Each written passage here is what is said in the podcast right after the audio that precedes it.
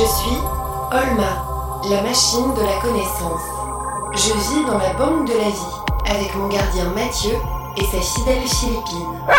Tais-toi, Philippine. Nous sommes embarqués dans une aventure. Où la science est notre seule chance. Allez, viens, Philippine, c'est l'heure de tes doggy doggy. Doggy doggy, extra carotte, céleri. Doggy doggy, les croquettes de ta vie. Doggy doggy, du matin à minuit, il t'ouvre l'appétit, tu ne penses qu'à lui, ton paquet de doggy doggy. Dadidada, palidadidada. Tu l'air en forme, Mathieu? Oui, ça va super bien. Je suis très heureux. Il y a une raison particulière? Ah, je te le dirai tout à l'heure. Ah, Olma, voici Patrick Allard. Tu es prête? Oui. Il va te parler des plaques tectoniques. Je veux comprendre comment sont nés les continents. Eh, bonjour Patrick. Bonjour Mathieu. Merci d'avoir accompagné notre invitée Linda. Y a pas de quoi, Mathieu. À plus tard. Bonjour, Patrick Allard. Bonjour Olma, je suis vraiment ravi de te rencontrer. Alors venez vite au salon. Olma a un tas de questions à vous poser, Patrick, et moi j'ai une histoire même à vous raconter. Ouh, vous m'intriguez Mathieu. Allez, asseyez-vous, asseyez-vous. Qu'est-ce que c'est que votre histoire? Eh bien, figurez-vous qu'ici, dans la banque de la vie, il y a une pièce secrète au niveau moins 16. Ah bon? Et qu'est-ce qu'il y a dedans? Eh bien justement, je ne sais pas. Mais il y a plusieurs énigmes et je pense que lorsque je les aurai toutes résolues, je le découvrirai. De plus en plus intrigant. La dernière énigme, c'était La vie est une partie de poker. Et il y a quelques jours, Linda m'a dit qu'il y avait un casino à Longyearbyen, qui s'appelle justement le Perroquet Gris. Alors, je suis allé y faire un tour.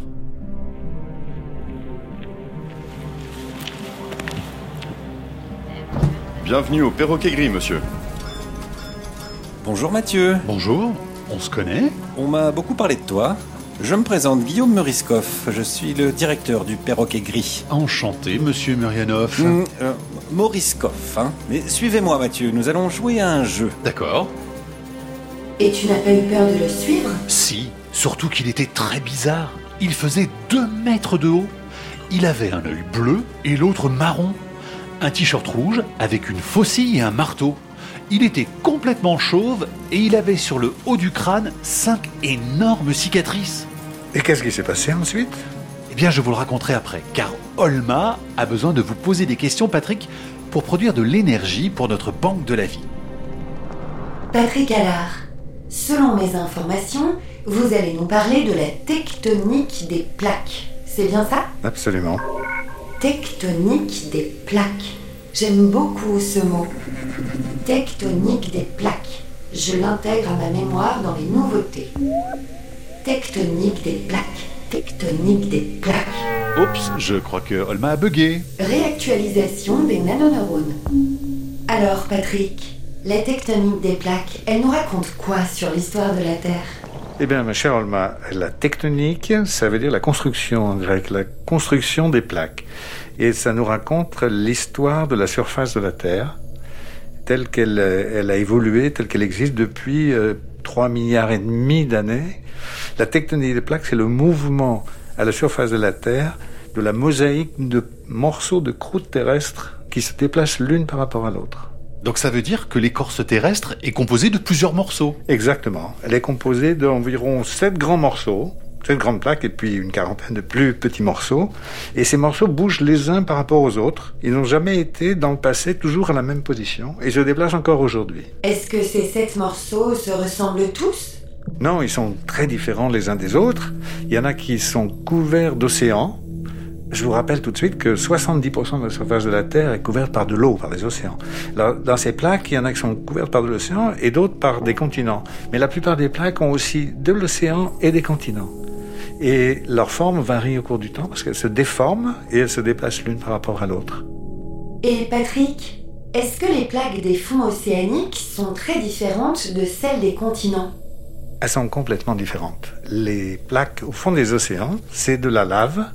C'est une roche très dense, qui est trois fois plus dense que l'eau, on va dire, et qui est couverte de sédiments, alors que les continents sont des roches légères, comme le granit.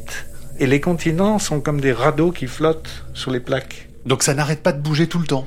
Ça n'arrête pas de bouger, sans arrêt. Alors ces mouvements sont associés à des séismes. Il y a des plaques qui s'écartent, et puis il y a des plaques qui rentrent en collision.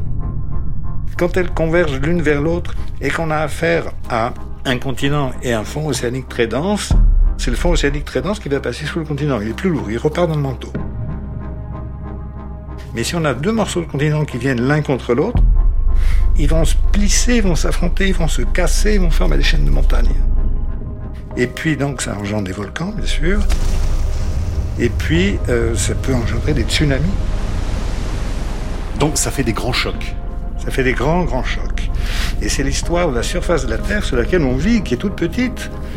On vit sur une croûte d'œuf. Mais pourquoi ces plaques bougent-elles? Alors ces plaques à la surface de la Terre, elles bougent parce que à l'intérieur même de la Terre, dans ce qu'on appelle le manteau terrestre, hein, sont des roches, mais elles sont très chaudes, sous pression, et elles sont un peu comme de la pâte à modeler. on peut les déformer. En fait, la Terre, il faut bien garder l'esprit, la Terre se refroidit et qu'elle évacue vers l'extérieur toute cette chaleur sous forme de volcan, sous forme de mouvement des plaques et sous forme de séisme. Eh bien, ces mouvements, ces courants de convection, comme on dit, dans le manteau terrestre, ils sont des mouvements très lents, mais qui sont suffisamment forts pour entraîner, déplacer la mosaïque des petites plaques qu'on a à la surface de la Terre. Et donc, Patrick, depuis la naissance de la Terre, c'est comme ça que sont nés les continents Exactement, Mathieu. Les continents sont nés par la fusion progressive du manteau terrestre, qui engendre des magmas, qui arrivent en surface, qui font éruption, qui font des laves, et qui créent de nouvelles plaques océaniques, et lesquelles avec le temps, certains magmas, petit à petit, ont formé des continents qui flottent comme des radeaux à la surface de cette mosaïque de plaques qui bougent. Donc on n'a pas toujours eu le même nombre de continents non plus. Eh bien, il y a 600 millions d'années, on avait un super continent à la surface de la planète. Tous les continents actuels étaient regroupés. Eh bien, ils se sont ensuite séparés, éparpillés, on va dire ça comme ça, et certains s'éloignent et d'autres se rapprochent. L'Afrique et l'Amérique du Sud étaient emboîtées autrefois, et les États-Unis et l'Amérique du Nord étaient collés à l'Europe. De même, la Méditerranée est un grand océan, aussi grand que le Pacifique, et petit à petit, la Méditerranée s'est fermée, et l'Afrique se rapproche de l'Europe. Et donc, ça évolue sans arrêt. Est-ce qu'on a donné un nom à ce supercontinent? Oui, on l'a appelé le Gondwana. Le Gondwana qui veut dire la masse de la création de la Terre. Le Gondwana.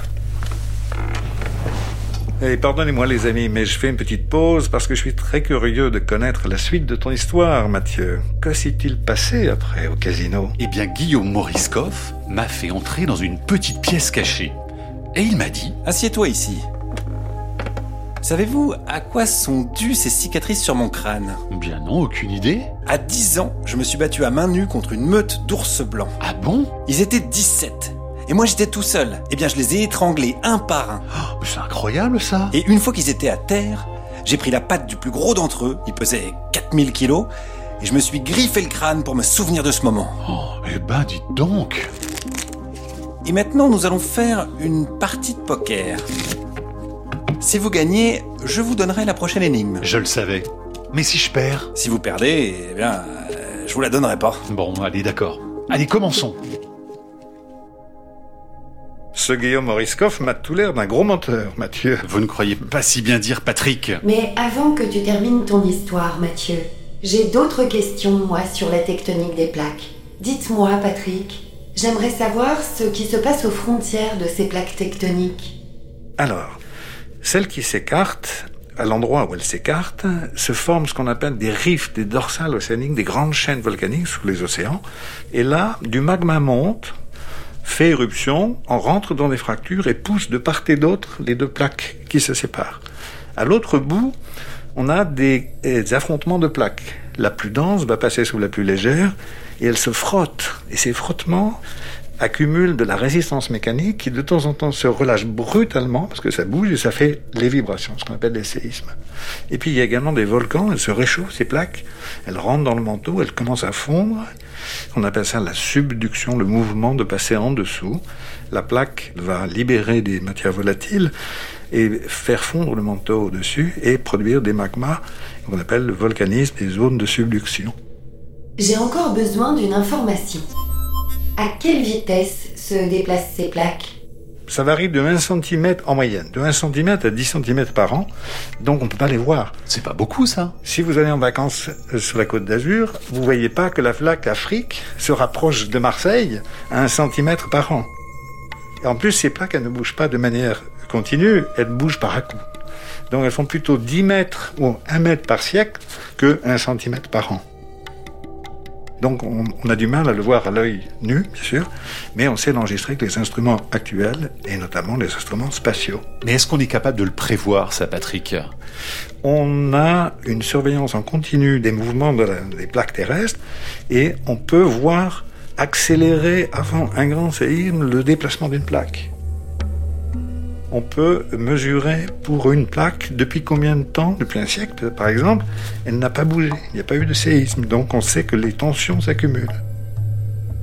Donc c'est quand il y a trop de tension qu'on a des grands séismes. C'est exactement ça. Le séisme, c'est une vibration qui résulte du relâchement des contraintes accumulées entre les plaques. Patrick, est-ce que l'on sait comment ces plaques vont continuer à dériver? Alors oui, on le sait parce que on connaît la direction des mouvements actuels, le déplacement des plaques, on sait vers qui une plaque se rapproche ou s'écarte, eh bien, on peut calculer dans combien de temps cette plaque va entrer en collision avec une autre, ou bien va, va passer sous une autre. Par exemple, on sait que l'Afrique se rapproche de l'Europe à un centimètre par an et qu'on ferme la Méditerranée qui auparavant était un gigantesque océan, grand comme le Pacifique. On a du mal à s'en rendre compte. Mais est-ce qu'il y a des régions du monde qui vous inquiètent plus que d'autres? Oui, les régions du globe qui sont inquiétantes du point de vue de, de la protection des humains, ce sont les régions où euh, il n'y a pas eu de séisme depuis très longtemps, on va dire 50 ans, 100 ans, et où on sait que le mouvement des plaques accumule de fortes contraintes. Et dans quelle région, par exemple? Alors, bien sûr, euh, en Californie, euh, dans la région des Andes, bien sûr, la région de, de Sumatra, l'Indonésie, ce sont produits les plus grands séismes jusqu'ici rencontrés. Merci Patrick pour tout ce que vous m'avez appris. Conversion des connaissances. Transfert de l'énergie. Et maintenant, Mathieu, je peux connaître la fin de votre histoire. Vous alliez commencer votre partie de poker. Je vous raconte. Je suis assis à une table. J'ai Guillaume Moriskov en face de moi. Il distribue les cartes. Deux cartes pour toi, deux cartes pour moi. Dans ma main, j'avais un As et un 4. C'est bien, mais pas incroyable non plus. Ah, mon jeu est tellement exceptionnel que je peux même te dire ce que j'ai. J'ai deux As. Avec ça, tu me battras jamais. Je retourne les trois premières cartes. Ah, 7 de pique, 8 de trèfle et As de carreau. Je doute que t'es mieux que mon brelan d'As. Hein. Je fais tapis, allez. Là, je me dis que ça sent vraiment mauvais pour moi. Mais je n'ai rien à perdre. Alors, je lui dis Moi aussi, je mets tout. Pauvre fou. Retournons les deux dernières cartes. Un valet de cœur. Et As de pique J'ai un carré d'As. Là, je réalise qu'il y a un problème. J'ai un as dans ma main. Il en a deux sur la table.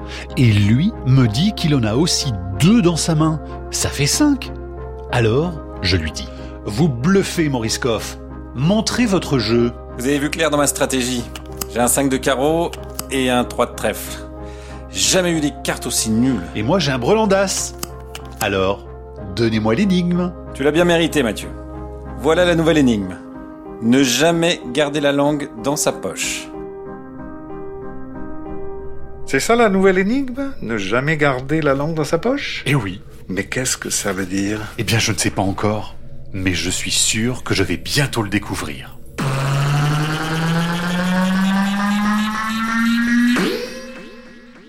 Olma est un podcast original de France Inter avec la Cité des sciences et de l'industrie.